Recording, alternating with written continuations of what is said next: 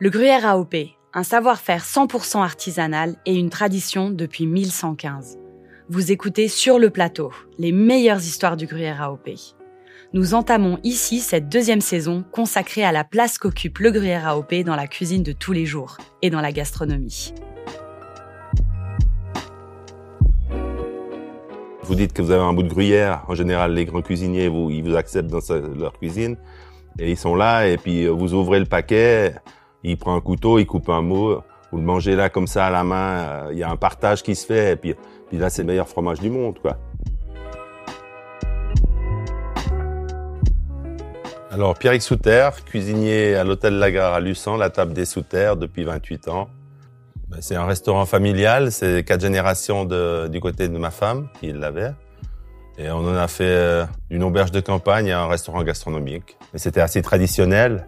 Et quand nous on est venu, on a on a changé un petit peu le concept et puis petit à petit euh, on a évolué. Et puis maintenant ça fait 28 ans.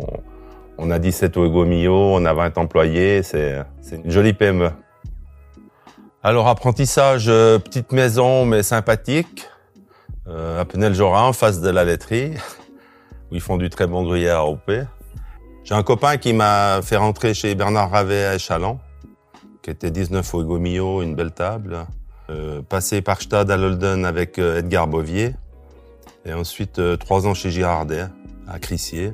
Et après, un restaurant à Fribourg pendant deux ans. Et maintenant, 28 ans à Luçon. Oh, carrière, c'est un grand mot. Hein du travail à accomplir. Bien des assiettes et, des clients, j'espère, satisfaire.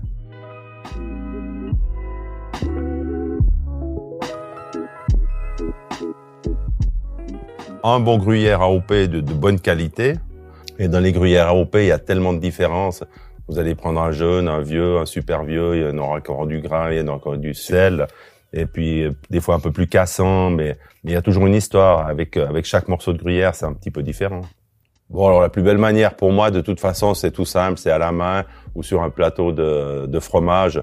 Et sur un plateau, il y a vraiment tellement de choix et, et, de choses différentes. Chez nous, en tout cas, on a, on a un beau plateau, tout le monde nous le dit, et c'est un plaisir. Après, si vous travaillez en cuisine, si vous allez le mettre sur un plat chaud ou quelque chose comme ça, il faut pas prendre un fromage trop âgé parce qu'il faut qu'il reste surtout moelleux. C'est ce qu'il faut chercher. Le casson, bon, si vous mettez ça sur une salade ou puis vous mettez des brisures d'un vieux fromage, ça sera intéressant. Mais autrement, si vous voulez le mettre dans une masse euh, qui, n'a pas cuit ou dans une sauce, une vinaigrette, euh, peut-être une vinaigrette à la moutarde avec euh, des petits dés de fromage dedans, c'est mieux que ça soit le côté moelleux AOP dessus pour finir le plat, pour amener la touche exquise. Pour le cuisiner, je pense que c'est vraiment important de prendre un, jeune gruyère, 6 mois ou 8 mois maximum, mais, mais un gruyère qui est qui est encore tendre et puis qui sera fondant. Et puis même si on fait un plat froid, qui sera moelleux. Après, suivant quelle préparation, bien sûr qu'un gruyère un peu plus salé, si ça reste dans le froid, ça va aussi. Mais, c'est vraiment de, de, faire attention aux produits. Une recette, ça démarre par une idée. On se dit, ah ben j'aimerais bien faire peut-être un plat comme ci, comme ça. Et voilà, on prend, on prend l'ingrédient. Si c'est avec du gruyère AOP, ben on dit ben à quelle place on peut l'intégrer. Et puis après, on essaye. On n'y arrive pas toujours du premier coup, de toute façon. Puis après, il y a des fois aussi on abandonne parce que on se dit ouais, mais ça, ça c'est trop puissant. Il y a deux ou trois éléments qui sont trop puissants dans le plat. Une gougère ou un malakoff, ça c'est pour l'apéro, c'est fantastique. Après, un premier plat, ben, peut-être un tartare, un tartare de bœuf où vous mettez des petits dés de gruyère frais dedans. Il y a un côté euh, sympathique.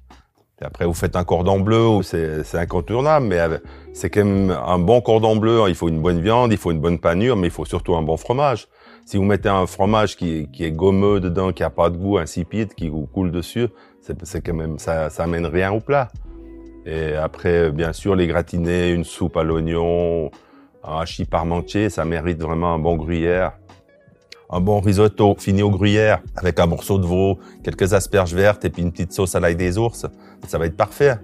Après, avec le dessert, franchement, euh, je trouve que ça serait poussé d'en mettre du fromage, mais euh, mais avec un gruyère AOP, ben oui, vous pouvez le mettre sur des petites brochettes, euh, vous mettez des figues, des pruneaux ou, un melon, ça se passe bien. Hein. Et quand on veut passer un bon moment, même un après-midi sur une terrasse avec un, un bel apéro avec des amis, ben, il y a toujours un petit morceau de gruyère avec qui complète euh, le moment